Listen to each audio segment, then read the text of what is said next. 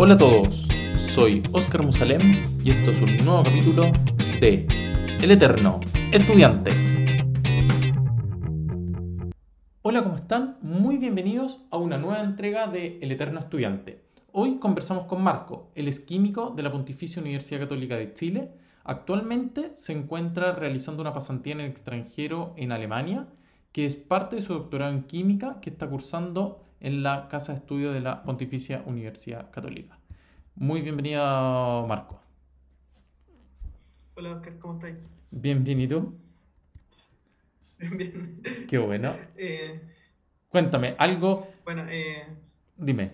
no, dime, dime, dime. Ah, no. Eh, eh, lo primero que te quería comentar, antes de pasar como al área del doctorado y como de cómo llegaste a hacer esto, lo que estáis cursando hoy en día allá en Alemania, es, eh, leí en tu currículum cuando me lo enviaste, eh, acerca de una pasantía o de un tiempo que hiciste, un intercambio más bien, en, eh, la Universidad de Santiago Compostela durante tu proceso de, eh, de, digamos, de pregrado. Entonces me gustaría que me contarais un poco antes de pasar al, al post. ¿Cómo financiamiento? ¿Qué, cuánto tiempo estuviste? ¿Qué te pareció? La experiencia, todo eso, para tal vez para la gente que está ahora, que la estáis pidiendo como en los primeros años de la universidad, que tal vez tal, podría ser un inicio a irse a estudiar después afuera. Claro. Eh, bueno, de hecho, esa fue una de las razones por las cuales decidí estudiar química en la, en la católica.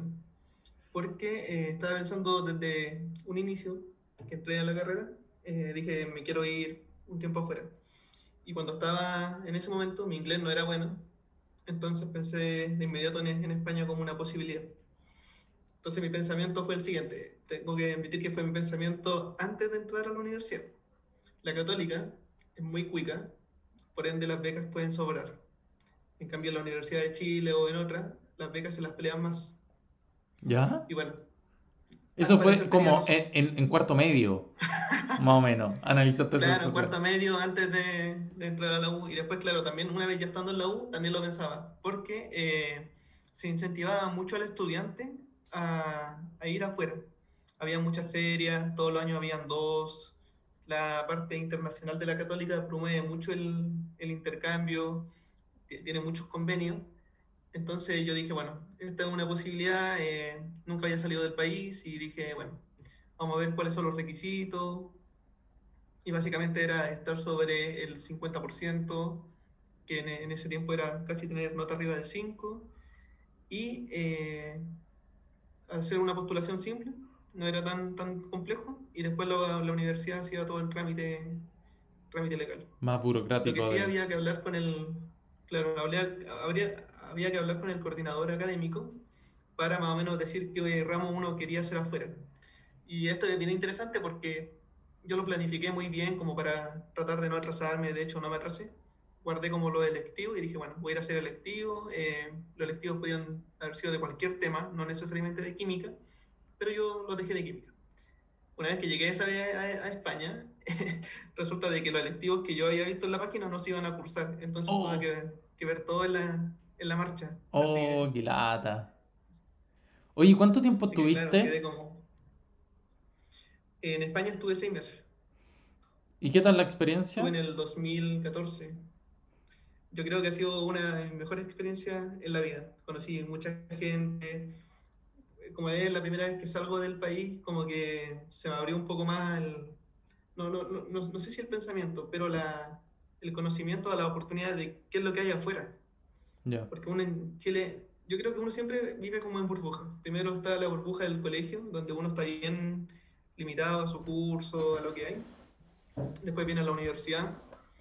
Y después cuando uno se atreve a salir un poquito más, eh, uno sale de la zona de confort, que yo creo que eso es, lo más importante.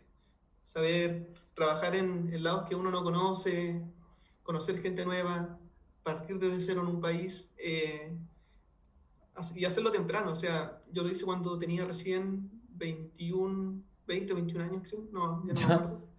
Y eh, yo me acuerdo que, claro, yo en, en Chile los estudiantes suelen vivir con sus padres, Eh, bueno, ese es otro, es otro tema importante, pero eh, entonces llegar a vivir a un lugar solo, yo me acuerdo que ni siquiera había visto dónde iba a vivir, yo llegué a España, fui a parar en un albergue, porque está el tema del Camino Santiago Compostela y todo. Ah, perfecto. Y yo como chileno y, y bien rata, dije, bueno, en un albergue, entonces ahí estuve un par de días. Después conocí a, una, a unas chicas mexicanas. Que Oye, pero antes de, antes de que las chiquillas mexicanas te inviten a dormir, eh, ¿cómo te financiaste la ida? Ya, yo tenía, eh, bueno, uno manda todos los datos a lo que es el Departamento de Asistencia Socioeconómica de la Universidad Católica. Ya. Y son ellos los que a uno lo analizan como candidato a cierta beca. Perfecto. Y yo tenía muy buenas notas en la universidad eh, yo creo que estaba como en ese momento segundo de mi generación. Y también iba al día con la, con la malla curricular. Y además que eh, yo ya estaba becado en la universidad con beca completa. Mm, perfecto. La beca Bicentenario, creo. Entonces, ya con todo ese antecedente, eh, me adjudiqué la beca Santander Universidades, que es una beca súper grande, pero la entregan como a dos personas. ¿Ya? ¿Por departamento o por universidad? y la...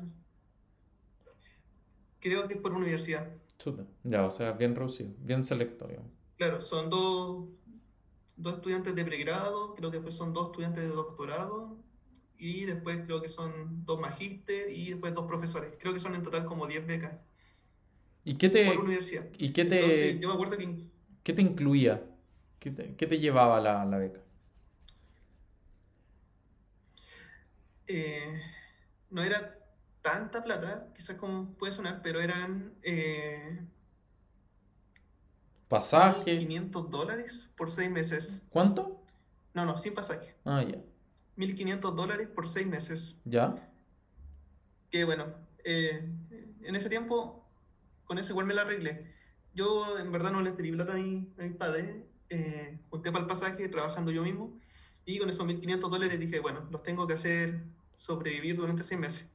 Y creo que lo hice muy bien. Me junté con un amigo que es colombiano allá y encontramos un, un arriendo como por 100 euros mensuales, que para ser España... Eh, Súper económico. bastante bien.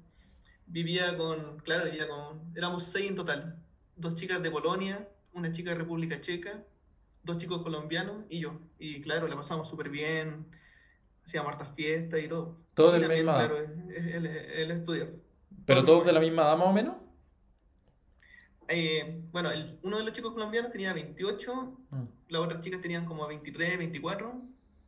Después yo y mi otro amigo colombiano éramos los, más menores. Ah, ya. Pero bien, bien, nos llevamos súper bien. Esa fue la primera experiencia viviendo con gente de otro país. Bueno, y eso te, te, te como, eh, como bien dijiste, bueno, tal vez no es que te abran los conocimientos, pero te, te abrió los ojos como a la oportunidad y a las facilidades tal vez de poder eventualmente continuar o, ir volver a estudiar afuera. Claro, porque yo, por ejemplo, yo me acuerdo que veía muchos chicos que no hablaban español como tal, que venían de otras partes de Europa, y decía, bueno, ellos están en España sin saber un español al 100% y lo están haciendo igual. Entonces dije, yo también puedo hacer lo mismo, irme a otro país, quizás no con un inglés tan perfecto, y de ahí avanzar.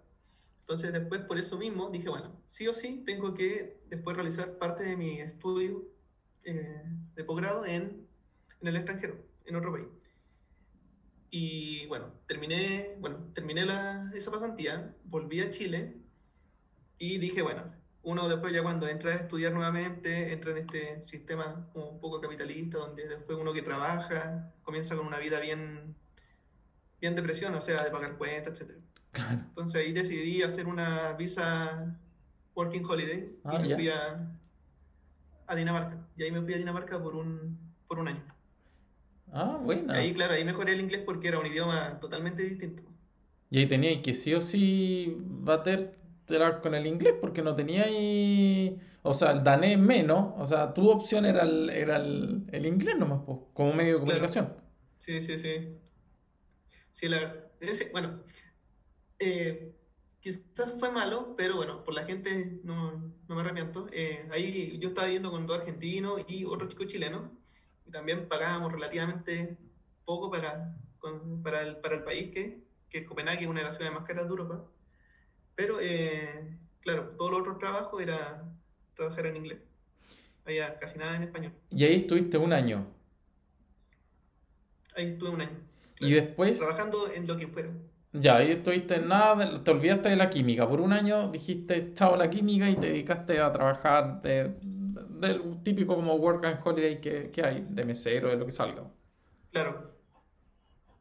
Y, pos- y posterior a eso, re- te regresaste a Chile con qué idea? Lo que pasa es que cuando estaba ahí en Dinamarca, estaba haciendo muchos trabajos que eran trabajos básicos y hubo un momento en que ya me estaba matando y dije, bueno, eh, no estoy aprendiendo nada, todo lo que aprendí en la universidad no lo estoy ocupando. Eh, y estoy como, como que me sentía muy bien económicamente, pero muy mal a nivel Profesional. académico, podríamos Ajá. decir, como que profesional. Y eh, dije, bueno, quiero, en verdad quiero estudiar, quiero seguir estudiando y ahí dije, bueno, voy a hacer el, el doctorado. Y en ese punto, yo creo que lo pensé bastante en el sentido de cómo hacer el doctorado, dónde hacerlo eh, y qué, qué era lo que yo quería lograr con el doctorado.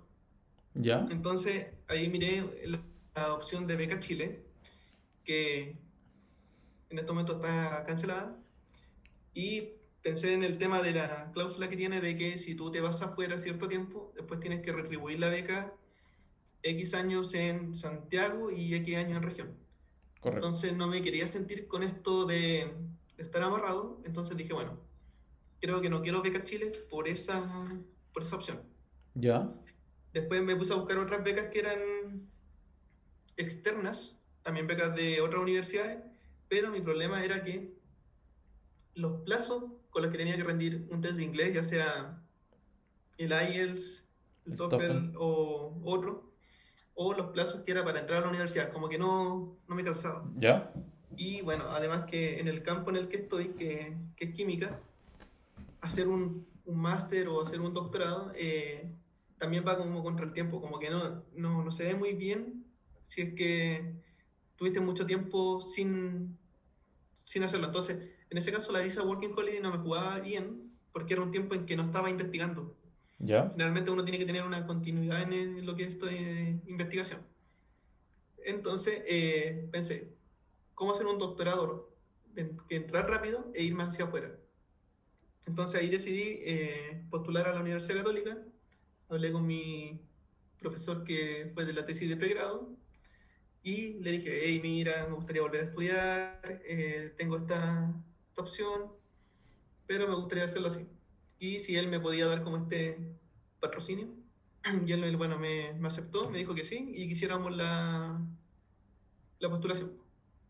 Entonces postulé a las becas de doctorado nacional 2018, postulé desde Dinamarca, pero mi única condición que yo tenía con mi profe era de que luego tenía que hacer una especie de cotutela o una pasantía muy larga, aproximadamente un año.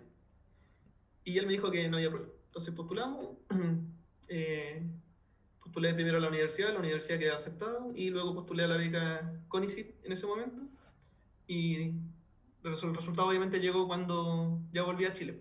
Y Perfecto. claro, había sido aceptado. O sea, a- a- pero al, al final, bueno, para- eh, solicitaste, estás con Becas Chile, digamos, estudiando el doctorado, pero eh, Becas Chile Nacional, porque estás ahí como inscrito en la Universidad Católica. Claro. Y la cosa es que la beca Chile y la beca de doctorado nacional son dos becas distintas. Y de hecho, eh, cuando pasó lo de la pandemia, de que dijeron, no, beca Chile se, se canceló, se cancelaron todos los viajes para afuera, yo igual me asusté porque tenía programado mis viajes, bueno, el, el que estaba haciendo acá y también otro, que bueno, ese sí lo partí. Y resulta de que la beca de doctorado nacional, que muchos quizás no lo saben porque se sabe una vez que ya está dentro del, del programa de esta beca, que es que estas becas te permiten hacer una pasantía, eh, una pasantía una cotutela, pero tienes que tener ya la beca de doctorado nacional.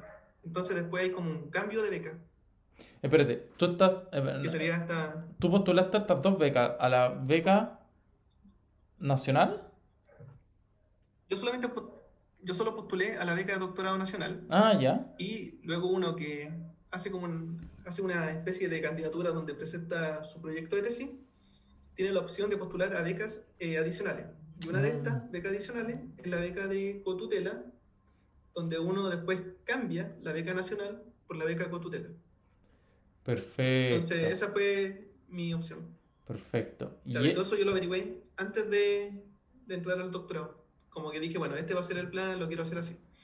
Entonces, en esa parte, creo que tuve un poco de suerte, porque cuando se cancelaron todas estas becas, las becas Chile, eh, mi beca, como era beca de doctorado nacional, eh, no se canceló, y los fondos que estaban hacia lo que eran cotutela o pasantía, siguieron vigentes, siguen, siguen vigentes, de hecho, hasta el día de hoy.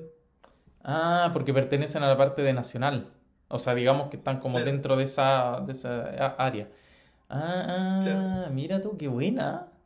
O sea, claro, tuviste suerte porque tú desde cuándo que estás en Alemania? Eh, bueno, eso también es parte de cómo llegué acá, pero yo vine a este mismo lugar, vine hace dos años atrás a hacer una pasantía breve, antes de, venir para acá. ¿Antes del doctorado? En ¿O durante? No, no, no, en el mismo doctorado. ¿Ya? Durante. Eh, mira, lo que pasa es que eh, para, cuando decidí hacer mi tema de tesis, yo lo decidí hacer en síntesis de complejos de cobre para reacciones que son mediadas por luz. ¿Ok? Ese y esto yo creo que funciona igual que en todos los temas de tesis, donde hay como estrellas de los temas que están en distintas partes del mundo. Entonces yo le dije a mi profe como, ahí, mira, eh, me gustaría ir a trabajar con él, si tú me podrías dar nuevamente este como patrocinio, sponsor, y le, escribamos, le escribimos juntos a este otro profesor que está en Alemania. Entonces, eh, eso también me juega a favor, porque yo ya no era un don nadie que le escribía a alguien de afuera, sino que yo iba como por una institución. Entonces la probabilidad de ser aceptado era mucho mayor y todo. De hecho, eh, no me exigieron prueba, no me exigieron test de inglés, nada. Fue todo ah. mucho más simple. O sea, ya, ahí, escogiste el tema, eh, estabais desarrollándolo y en conjunto con tu profe tutor, con el director de tu tesis en Chile, le escribieron acá a, a, la universidad, disculpa, ¿cómo se pronuncia la universidad? La Universidad de Regensburg. Regensburg. Ratisbona en, en español. Ratisbona, ya. Eh, Dime. Y entonces, eh, nosotros dijimos, bueno, escribámosle y como él dentro de lo que es el mundo de la química y dentro de lo que es mi tema, él es como muy famoso. Y dije, bueno, quizás también no nos va a pescar, no nos va a responder. Y él, bueno, le escribimos y él responde la hora como, sí, mira, sé que yo estaría muy feliz de aceptar a otro estudiante. Eh, bueno, en nuestra universidad y junto con lo que es Alemania, tenemos este programa, que es un programa que se llama Programa IPUR, y eh, cierran dos semanas más. Y esto es para pasantías cortas. Pregúntale si él quiere postular, que escriba una pequeña propuesta, me la mande. Entonces yo, obviamente, en, dos semanas tuve que escribir algo súper rápido de lo que era mi proyecto de tesis, mandársela. Eso fue en diciembre. Entonces todo lo que fue Navidad, Año Nuevo, yo... Nada, escribiendo como loco. Se lo mandé. Sí, se lo, se lo mandamos. Y luego esperar si... Eh, porque después iba a ser revisado por otros profesores de acá de Alemania eh, quedaba o no. Entonces, eh, luego ya fue enero y me dicen que quedé aceptado y me tenía que ir en abril. Entonces me vine en el 2019, de abril a junio, para que estuve tres meses. Entonces yo igual creo que era como una especie de prueba como para el profesor de acá, como para saber si yo iba bien o iba mal, cosa de después mm. aceptarme definitivamente. Bueno, al parecer creo que me fue bien en esos tres meses y bueno, ahora estoy acá. Entonces, ah, ya, esa fue tu pasantía corta de tres meses previo a la estadía que estás haciendo ahora en, en, la universidad. Claro, claro. Y esa estadía, bueno, esa estadía me la pagó completamente lo que es el gobierno alemán. Ah, porque postulaste por medio de, este, de lo que te había dicho este profe y eso te pagó todos los tres meses, te dio alojamiento, pasaje, todas esas cosas. Qué bueno. Sí. Qué buena, qué buena oportunidad. Oye, y un poco antes, en cuanto a Beca Chile, cuando postulaste a Beca Chile Nacional, em, te, ¿cómo, te fue el, ¿cómo te fue el proceso? Porque, eh, ¿cuánto tiempo tuviste como que pensar previamente como para... Es, es muy distinto a Beca Chile Internacional, que lo tenéis que como... Eh, prácticamente casi un año y medio antes tenéis que empezar a hacer las postulaciones por el tema del idioma, etcétera? Eh, yo creo que eh, pueden ser postulaciones que son similares, a excepción del el tema del idioma, porque básicamente el, formulario, yo he visto el de los dos, el formulario es el mismo, donde uno tiene que escribir como el currículum, después tiene que escribir un poco más de antecedentes, después la, el proyecto, porque uno también tiene que... y las cartas de recomendación.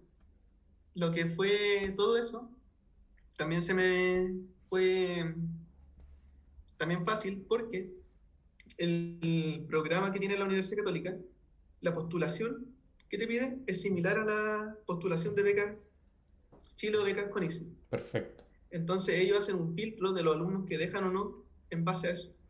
Entonces yo la misma ah. postulación que ocupé para la universidad, después la ocupo para la, para la beca. Claro, que, que de hecho, ellos también te aceptan o no según el puntaje de, de CONICIT, bueno, ahora ANI. Entonces, ellos, claro, te, te evalúan en base a esa, esa escala, de que es de 1 a 5. Ah, o sea, ya, pero siempre el mismo orden. Primero quedaste en el doctorado, o sea, en el programa, y posteriormente hace la postulación oficial en beca. Claro, que, que la deben hacer apostas con la misma intención de, de, hacer como ese círculo de que el postulante no tenga que volver a hacer todo, que ya igual es bastante burocracia, bastante papeleo y todo el cuento. Sí, sí, sí, sí. Oye, ya, bueno, y entonces te fuiste tres meses, estuviste con este profe allá en Alemania, después volviste a Chile siempre, y ahí bueno, ya mantuviste la red de contacto, se mantuvo, obviamente. Claro. Sí, sí, sí. Eh, fue como básicamente, bueno, eh, esto va a ser el trabajo, volver a Chile, tengo que hacer esta parte burocrática acá, después volvería para acá, hacer lo que ya es el fuerte de acá, eh, lo experimental, y nos estamos viendo en un año más. Fácil. Y, y, y, el proceso, durante, eh, y durante ese año, Marco, fue que eh, tuviste que hacerle como esa repostulación, o no sé cómo se dice, el, el tema del cambio de la beca. Eh, ¿Cuánto tiempo te, te demoráis en eso, por ejemplo? Claro. Para lo que es eso, lo del cambio de la beca,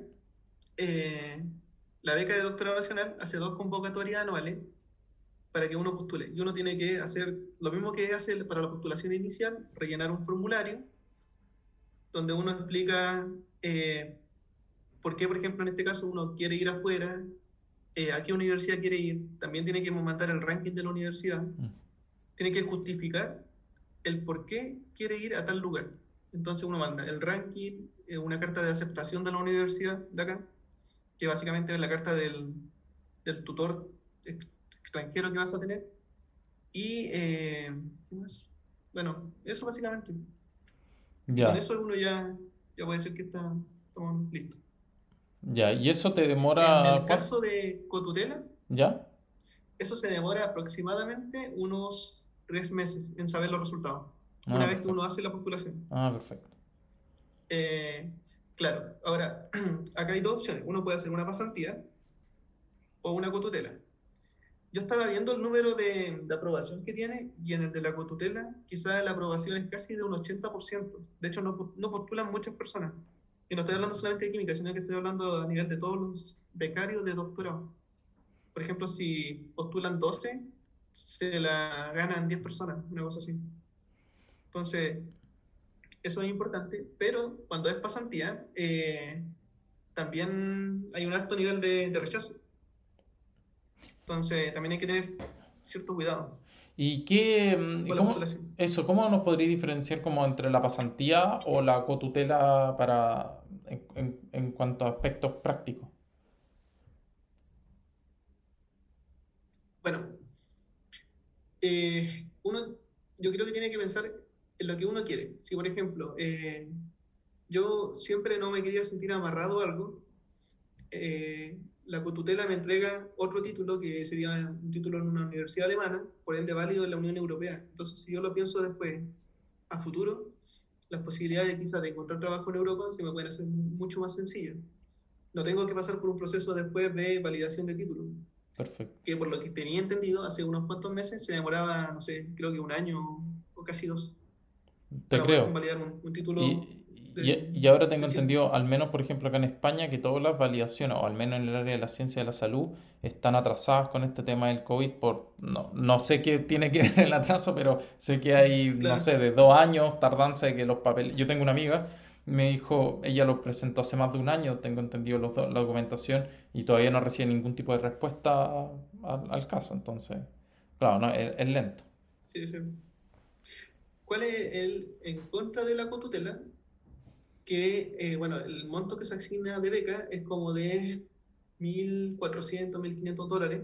¿Ya? Y eso está de acorde a cada país.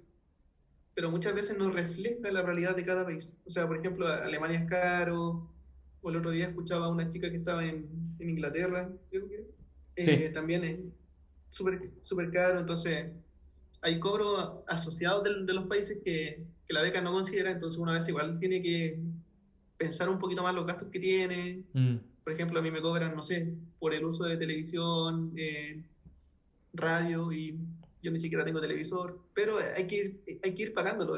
Sí, pues, uno, entre comillas, se vuelve por cierto tiempo un ciudadano del país. Entonces, esos costos no, no, no son considerados la beca. Ahora, la beca de, de, pasantía, también tengo muchos cercanos que la, han ocupado, es básicamente lo mismo, si la opción de acceder a este doble, doble título. Y lo interesante es que ellos no cambian de beca, ellos siguen teniendo la beca nacional y además después le pagan un sueldo adicional. Entonces, su sueldo se incrementa eh, dos veces ah. a los que tienen la beca nacional. ¿Y en cuánto tiempo los dos te permiten estar un año? Porque tú cuánto tiempo pretendes estar ahí en Alemania? La beca, o sea, yo quiero estar eh, un año y quizá un poco más. Tengo que ver porque estoy pensando en eh, extender mi, mi, beca. Y la beca de tutela uno la puede ocupar hasta lo que dura la beca de doctorado nacional. Por ejemplo, yo la beca de doctorado nacional la tengo por cuatro años. Entonces yo puedo ocupar esta beca con tutela dentro de esos cuatro años. Ah, perfecto. Entonces, eh, yo ahora estoy en mi último año, entonces podría extenderla máximo tres meses. Y la beca de cotutela exige un mínimo de un año. Entonces, uno un año sí o sí tiene que ir si que opta esta beca. Perfecto. La beca de pasantía va desde los tres meses hasta los diez meses, creo que es. Ah, perfecto. Eso también es otra. Otra cosa que te puede ayudar a, a, distinguir entre qué, qué lado apostar la ficha que es lo que pretendía hacer. Claro, claro. Oye, y... Más que nada, no me, quería, sentir amarrado. Te entiendo, te entiendo.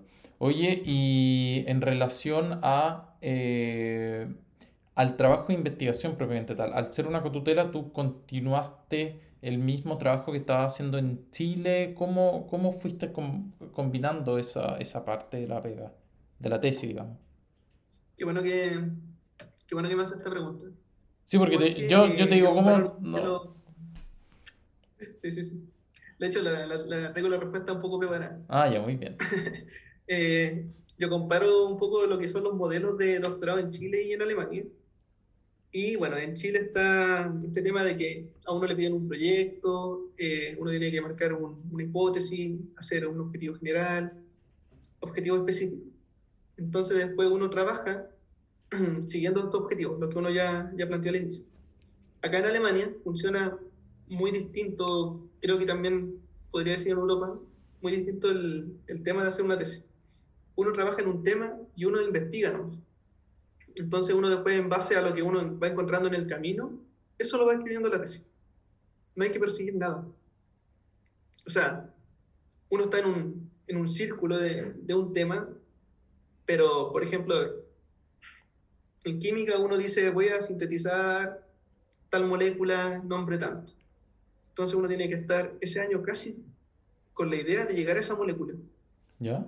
Y a veces en la química las cosas no pueden resultar, entonces pasa de que muchos becarios en química se extienden en Chile porque no, no pueden llegar a esta molécula, no, no logran su objetivo. En cambio en Alemania es como, bueno, la molécula no resulta, lo dejo, chao, sigo y avanzo con algo que, que sí va a funcionar.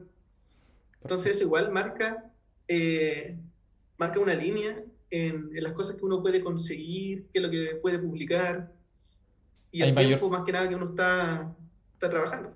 hay mayor flexibilidad en, ese aspecto. Como de, de, espectro que siempre dentro de una misma área y un mismo tema, digamos, y la misma, tal vez la misma molécula, pero, pero eh, enfocando el trabajo en otra, en otro, de otra perspectiva en caso de ser necesario, sin tener que quedarse ahí como encastrado en esa misma casilla. Así mismo. De hecho, acá la movilidad que tienen de tema es impresionante, como que hay una libertad, uno, por decirlo así, está en el, en el paraíso, como que... No es tan terrible. no, no, acá para nada. Como que no te casáis con un tema. hacer muchas cosas. Claro, como que no es... Claro, no te casan con un tema. Exactamente, que eso yo creo que en Europa sí es algo que se rescata, que, que, que sí, que efectivamente hay más, mayor flexibilidad y nada, nada es tan eh, a rajatabla, sino Cuadrado, claro. Sí, sí, sí, sí. Acá uno, en verdad, puede hacer las cosas que quiera dentro de ese marco. En Chile no, en Chile uno está bien, bien limitado, como que, de hecho yo siento que en Chile al estudiante lo, lo persiguen mucho, incluso lo que es la beca nacional, porque uno tiene que estar renovando la beca todos los años, mandando este reporte, etc. Acá en Alemania es como, bueno, nosotros ya te becamos, así que tú eres responsable, eres un investigador, ya eres titulado. En Chile todavía está esto de que a uno lo ven mucho como estudiante, mm. como, como niño, yo podría decir. Entonces eso me gusta de acá, como que uno tiene la libertad, si quiere investiga, si quiere no, pero haga lo que... Ese, usted tiene tres años para hacer un doctorado acá, entonces dentro de esos tres años consígalo. Tú, ese es el tiempo, tú ves cómo lo distribuye el tiempo a la larga. Eh, como un poquito menos paternalista, menos estar como detrás tuyo, oye, mándame el avance, mándame. O sea, podía estar meses tal vez sin recibir un correo de tu director de tesis y, no pasa nada, ¿cachai? Sí, de hecho, cosas curiosas que he notado acá, por ejemplo, en diferencia en Chile, no sé, eh, las vacaciones son en febrero porque la universidad cierra. Acá la, investigación nunca para. Uno puede estar investigando uno o dos años seguidos si quiere, y las vacaciones se las toma cuando uno quiere. Entonces, ah, eso me parece bien, bien, curioso. Entonces, claro, si estoy terminando un trabajo, una publicación, no me tomo vacaciones, pero luego ya, cuando esté todo cerrado, para descansar, veo unos pasajes baratos y uno se mueve dentro de Europa. Prepandemia, eso sí. Sí, obvio, obvio. Prepandemia. Oye, qué buena, qué, qué, buena experiencia. ¿Y hasta cuándo, bueno, hasta cuándo me dijiste que tenéis pensado más o menos quedarte hasta allá? O sea, ¿se te acaba como en vaya a extender tres meses más? Se me acaba en diciembre y yo creo que me quiero extender hasta marzo. Ya. Porque, ¿qué, qué, fue lo que, que, pasó y por qué me quiero extender? Es porque eh, en Chile la Universidad Católica, bueno, yo creo que todas estuvieron cerradas un año por la pandemia y lamentablemente lo mío es bastante experimental, entonces si no, no trabajo en el laboratorio, eh, no puedo avanzar, lamentablemente. Y eso también era el, otro tema que, quería tocar, era que se da mucho que los recursos en Chile no son, no son muchos, entonces lo que avanzo en Chile en un mes, acá lo avancé en dos días o tres días, más o menos. Esa es la comparación que, Ah. ¿Qué puedo tener? Eh, eh, es harto. Sí, sí, sí. Y eso más que nada es por la plata que se le da a la ciencia en Chile. Eso eh, se marca fuertemente. Y cada vez hay más ajustes, pero más hacia abajo. Entonces esos recortes hacen que la ciencia en Chile tenga una situación de precariedad, donde uno tiene que tratar de hacer lo mismo que están haciendo en Europa, pero con menos recursos. Básicamente la química es estar en una cocina y el tema es que estar en una cocina pero sin, sin ingredientes. Claro. Entonces es súper frustrante investigar en Chile y es súper enriquecedor venir para acá y, y, trabajar en un lugar donde uno tiene, tiene de todo. Entonces, eso igual después puede explicar por qué eh, son quizás los alemanes o los chicos de, Estados Unidos o de Canadá, las personas que están creando tecnología y después la están vendiendo a alto costo. En Chile básicamente se vende la materia prima. Claro. Entonces, eso yo creo que es importante, visibilizar un poco que Chile igual tiene capital humano avanzado, pero eh, no se le está dando los recursos. O sea, pasa mucho. De hecho, yo me siento orgulloso de los científicos que hacen ciencia en Chile. Es verdad, porque y, pasa, y uno lo lee y, lo lee tanto en los mismos foros dentro del área de, doctorado como también en revistas o en, en eh, cartas al editor y todo el cuento hace tiempo, que pasa que mucha gente de becas Chile o otras becas van a estudiar al extranjero, vuelven a Chile y no tienen pego. Por A ese motivo no. O, no están los recursos para los que, se fueron a preparar allá. Claro, claro, el que tiene pega no puede hacer lo que quiere hacer porque, claro, no, no tiene dónde, no tiene los recursos. No tiene un laboratorio, la maquinaria. Sí, de hecho hay un punto súper importante que después cuando uno, por ejemplo, si quiere postular al, a los proyectos postdoc nacionales en Chile, estos se evalúan con un punto que se llama la viabilidad. Entonces, pasa mucho de que gente de afuera que quizás no conoce bien lo que hay en Chile y qué es lo que puede hacer con lo que hay, cree proyectos que son muy buenos, pero como no está la tecnología en Chile para hacerlo, no se ganan los proyectos porque la parte de viabilidad consiguen un mal puntaje. Mm. Entonces, eso también es como frustrante. Saber que uno aprende tanto afuera y vuelve a Chile, como lo mismo, para cocinar sin, sin ingredientes. Entonces, acá igual, con mis compañeros de, de esta universidad, me pasa mucho que tengo con ellos las discusiones como, ya, pero podemos hacerlo utilizando tal equipo. Y yo le digo, ya, pero yo no puedo pensar en ese sentido porque si en algún momento quiero volver a Chile, yo prácticamente tengo que pensar, no sé, obtener esa molécula como con agua y, y un poquito más. Te gato. Diciéndolo en estos términos coloquiales, Sí, pues no, no. Sí, pues obvio, obvio. obvio. me decir, oye, ¿por qué? No, no, Pero, no. Eh, ese es el, Acá ah, no, se está jugando la ciencia pura y dura del el, lenguaje técnico, sino que más que nada para que se entiendan los conceptos. Así que tranquilo.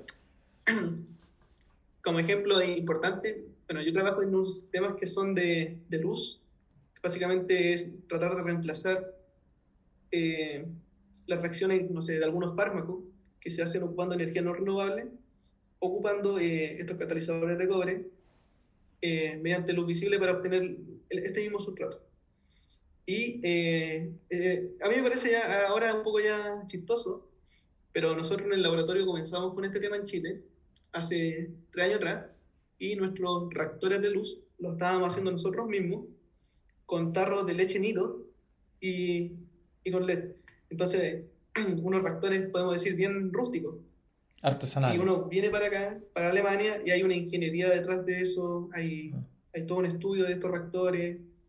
Entonces, ya ahí puedo ver bien la diferencia entre investigar en Sudamérica y investigar acá en, Chile.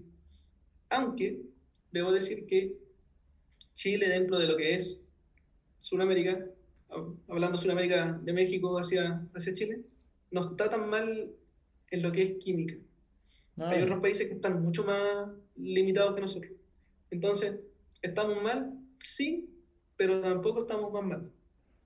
Ya, o sea, hay que ver, el, se puede ver el vaso medio lleno, digamos. Claro. Medio, digamos. digamos medio, ya, no, no, no, medio, medio. Ya, me, me parece. Oye, eh, algo me habéis comentado cuando recién nos saludamos eh, sobre los pros y contras de vivir en extranjero. O sea, hay varios pros que está esto mismo de que uno toma experiencia, puede saber qué es lo que se está haciendo en la, actualidad, en los laboratorios que son estos laboratorios grandes. Eh, se pueden uno conocer, uno puede conocer más contacto a nivel europeo, entonces después la movilidad laboral puede ser mucho mayor pero está el problema de que si uno se va, eh, en Chile a uno lo, empiezan a olvidar también, creo yo. Entonces, eh, Chile es un país que uno no puede decir que es un país de meritocracia, donde van a recibir al que se fue eh, con, los brazos abiertos, porque siento yo que estos chicos que se van muchas veces lo olvidan, entonces el volverse le hace difícil porque ¿quién eres tú? O sea, ya eres chileno, estás volviendo, pero ¿quién eres tú? Chile es un país de, de pituto y eh, yo creo que eso es lo el contra del irse. Que si ojalá si Chile fuese un país de meritocracia, yo creo que no habría problema. Sí, Pero creo con esto, después el volver se, se hace mucho más complejo. Absolutamente de acuerdo. Yo, yo también, a mí me pasó en lo personal, yo, yo antes de estar acá estuve un tiempo en, hice un máster en Italia y, y al volver, siendo que fue un año nomás que me desaparecí.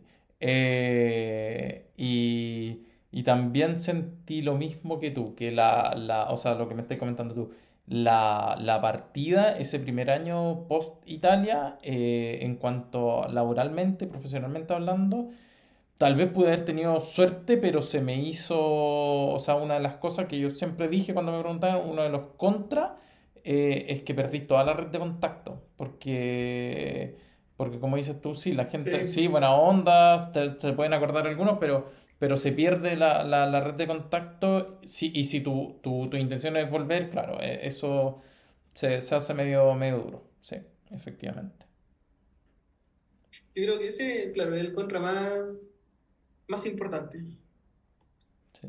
Además que uno también se pierde un poco lo que son estas noticias como, oye, se abrió un, un cargo acá, se abrió un puesto acá, para que se postular. Entonces, claro, es como uno empieza a conocer un poco más de un lado, pero del otro lado ya, ya, ya se pierde eso. Pero claro, lamentablemente no- uno, uno no puede estar en, en, en todos lados ni, ni tampoco lo tiene que estar. El, eh, hay una, hay una nueva Sí, sí, terminología sí. que se llama el FOBO.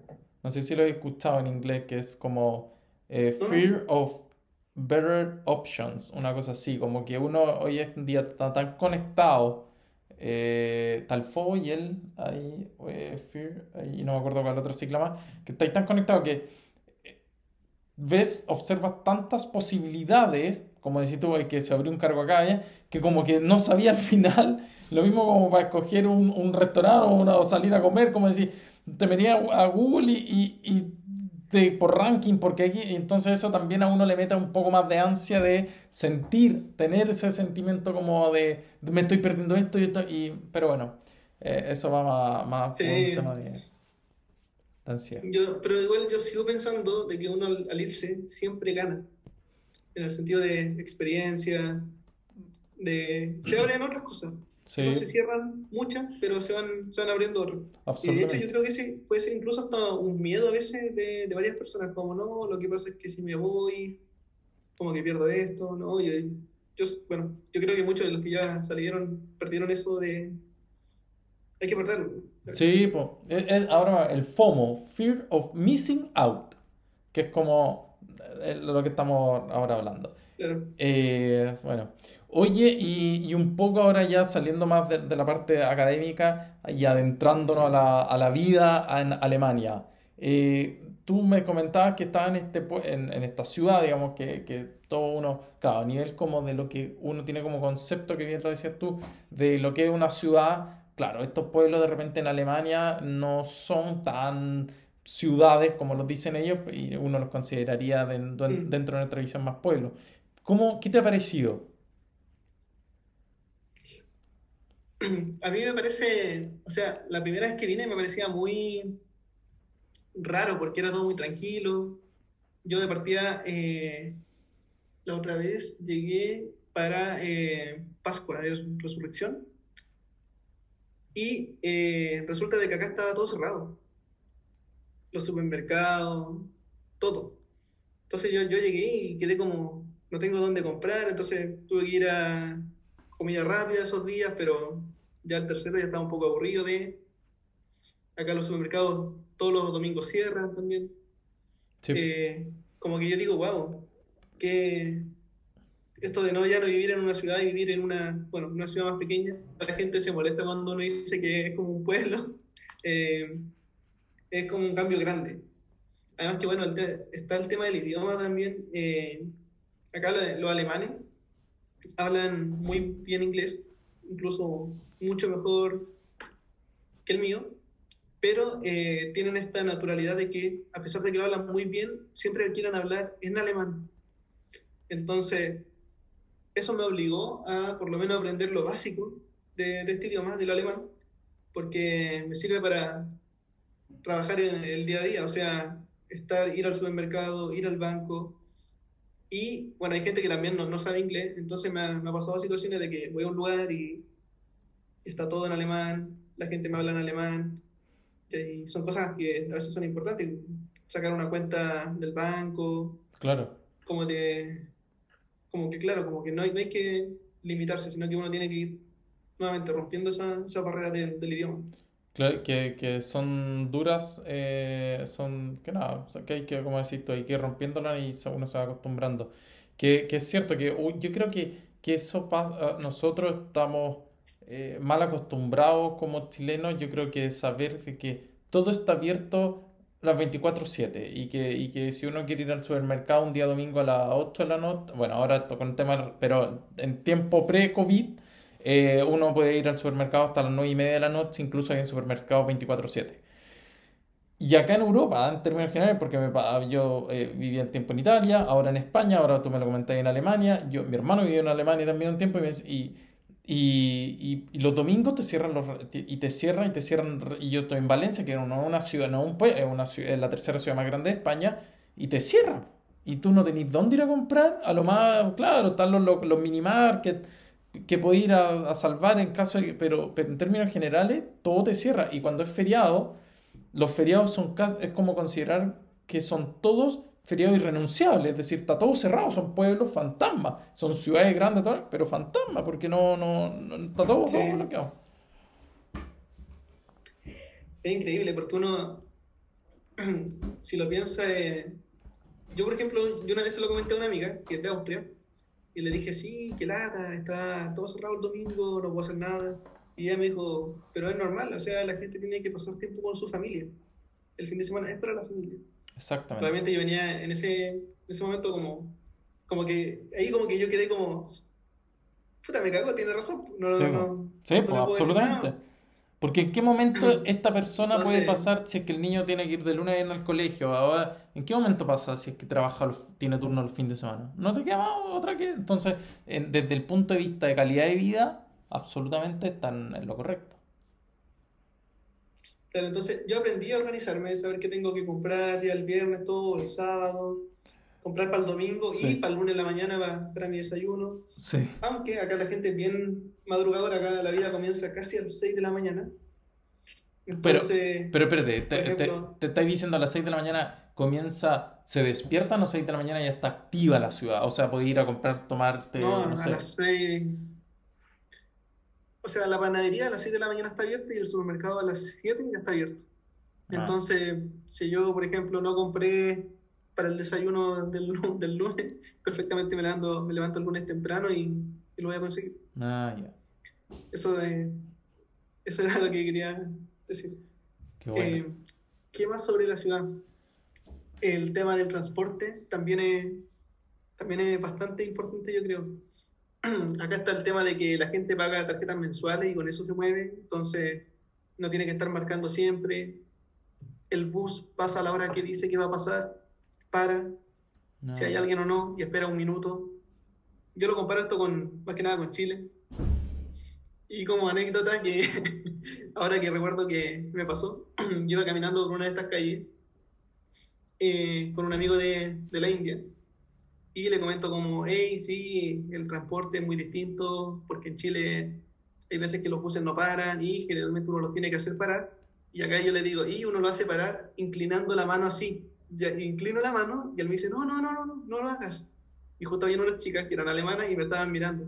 ¿Ya? Y claro, y era por el símbolo de Heil Hitler, que acá está... Ah, prohibido.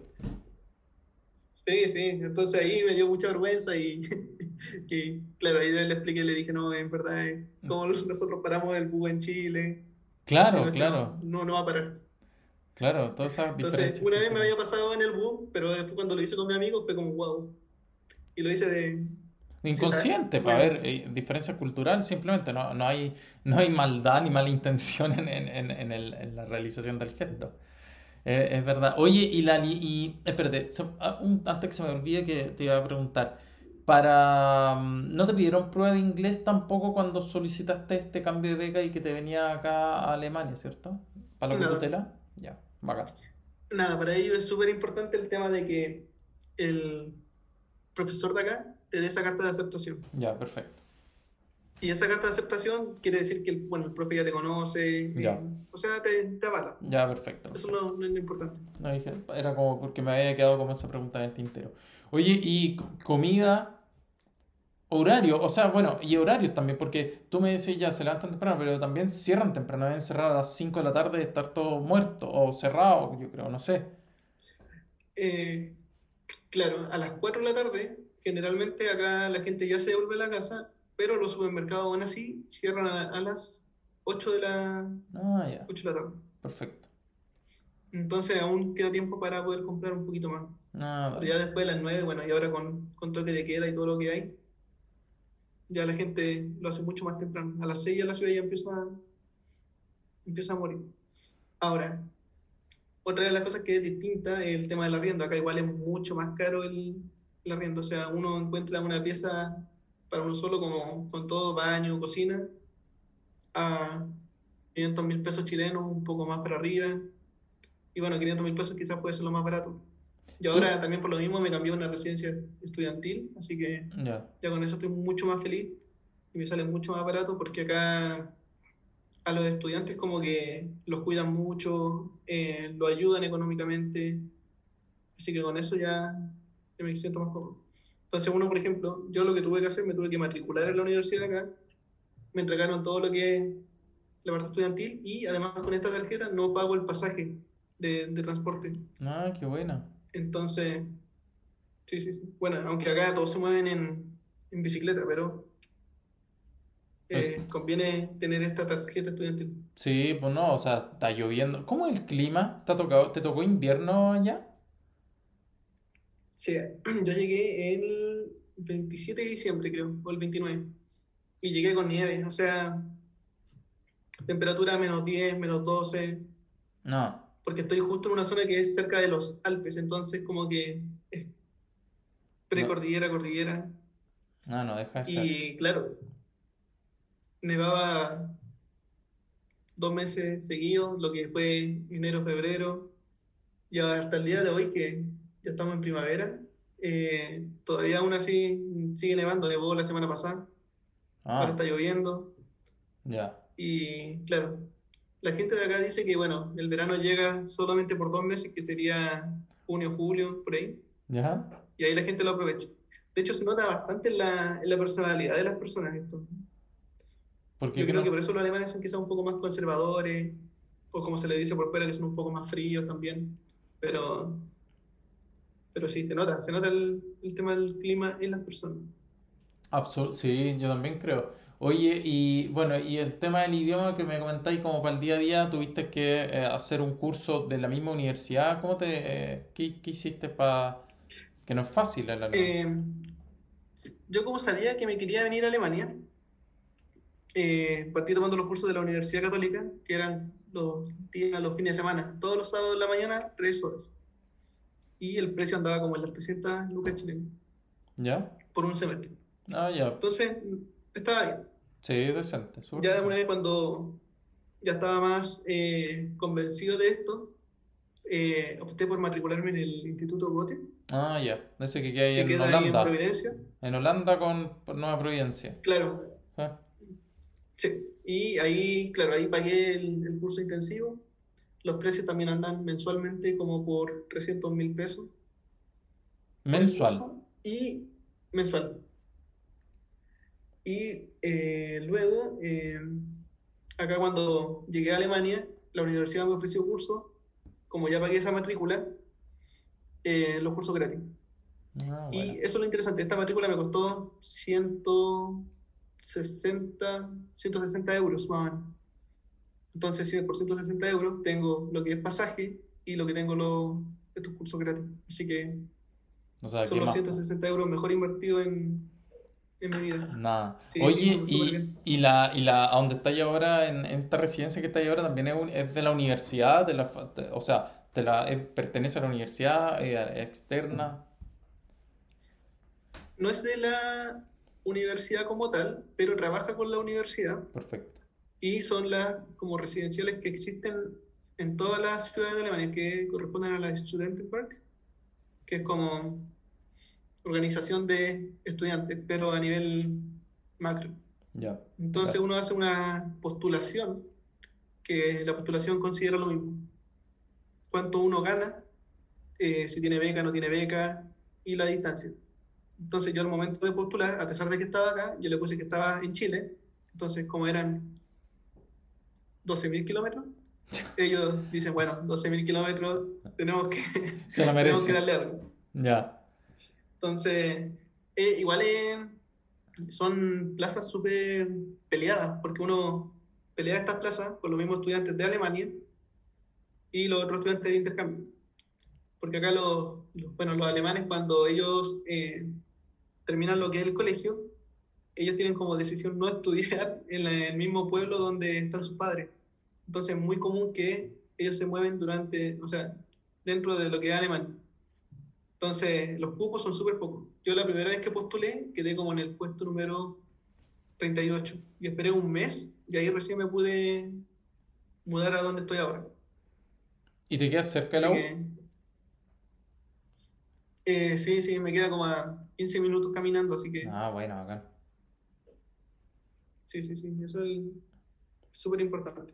Antes estaba viviendo en un lugar que era como más que también me lo consiguió la universidad acá. Estaba viviendo en un lugar que se lo daban a los postdoctorantes. Ya. Entonces, eh, yo hasta el momento igual siento que soy joven. Entonces, allá me sentía como, oh, estoy como más con gente mayor, Ah. no está este tema de, de la fiesta, de la interacción. Perfecto. Entonces, como que me sentía no, no, no tan bien. Entonces, cuando, bueno, me cambio para acá, un poco mejor, uno ya ve más gente, gente un poco que quiere compartir, salir. Sí, Entonces, pues. ya como que cambia todo. Bacán. Esa es la diferencia de estar, claro, como en una residencial estudiantil y en un lugar más solo. Qué buena. Qué buena, qué buena. Oye, Marco, oye, no sé, eh, yo no tengo más preguntas por este lado. No sé si quieres terminar con algo, diciéndole, invitando, no sé, a, a- a los que nos estén escuchando. Eh, bueno, yo en verdad invito a todos los jóvenes que quieran participar de este ciclo de, de entrevistas que estás dando en tu podcast porque es importante conocer otras experiencias, otras realidades, otras motivaciones y también, como digo, a veces quizá Europa puede ser el que me haya abierto a mí esta visión de estudiar, pero uno cuando escucha estas experiencias también pueden abrir ideas, oportunidades. Entonces, de hecho, cuando tú pusiste este podcast en este grupo de Facebook de Becario, Ujú. a mí me pareció muy buena idea porque dije, wow, qué bueno que se está haciendo algo así, donde se conocen experiencias de una forma más personal, no tan como charla. Ni de- claro, ni de feria, de- de feria como internacional, Claro. ni, ni de, de... Yo, a mí personalmente, me pasa que la- la- lo escrito se pierde mucha información. Se pierde, ya de hecho, con el audio uno puede ganar un poco más y con video mucho más porque la expresión, el como lo decía, el tono, todo eso influye. Eh, El, no bien, a no bien. Eh, entonces, eso es lo que yo quería más o menos transmitir, como eh, la cercanía y que es lo que, que digo también en- como en el tráiler del, del podcast. Así que, eh, gracias, sí, y, Sí, la puerta está abierta. Pero de todas formas. Entre más gente, Sí, mejor. sí, yo, yo por eso. Yo invito a todas a participar de esto, que todos cuenten la experiencia, porque así es como todos vamos a ver qué, qué es lo que podemos hacer, cómo lo podemos mover. Y de hecho hay otro podcast que estoy escuchando, ¿Ya? que es el después de los estudiantes, cuando terminan su doctorado Ah, buena. y cómo se logran insertar en la industria. Mándamelo Eh, porque no me lo sé y lo dejo por último ahí también linkeado pa- para que hagan todo el recorrido la gente que quiere estudiar. Yo, te lo voy a mandar para que lo, eh, lo vean. Porque a ver, deja ver. Eh, ah, no lo encuentro en mi Spotify, pero bueno, lo Dale, mandar. me lo mandáis por, por correo, ni un problema. Bueno, muchas gracias por haber querido participar del podcast, Marco, y gracias a todos los que nos están escuchando. Nos vemos hasta el próximo martes y que tengan un excelente día, noche, dependiendo de la zona horaria del país.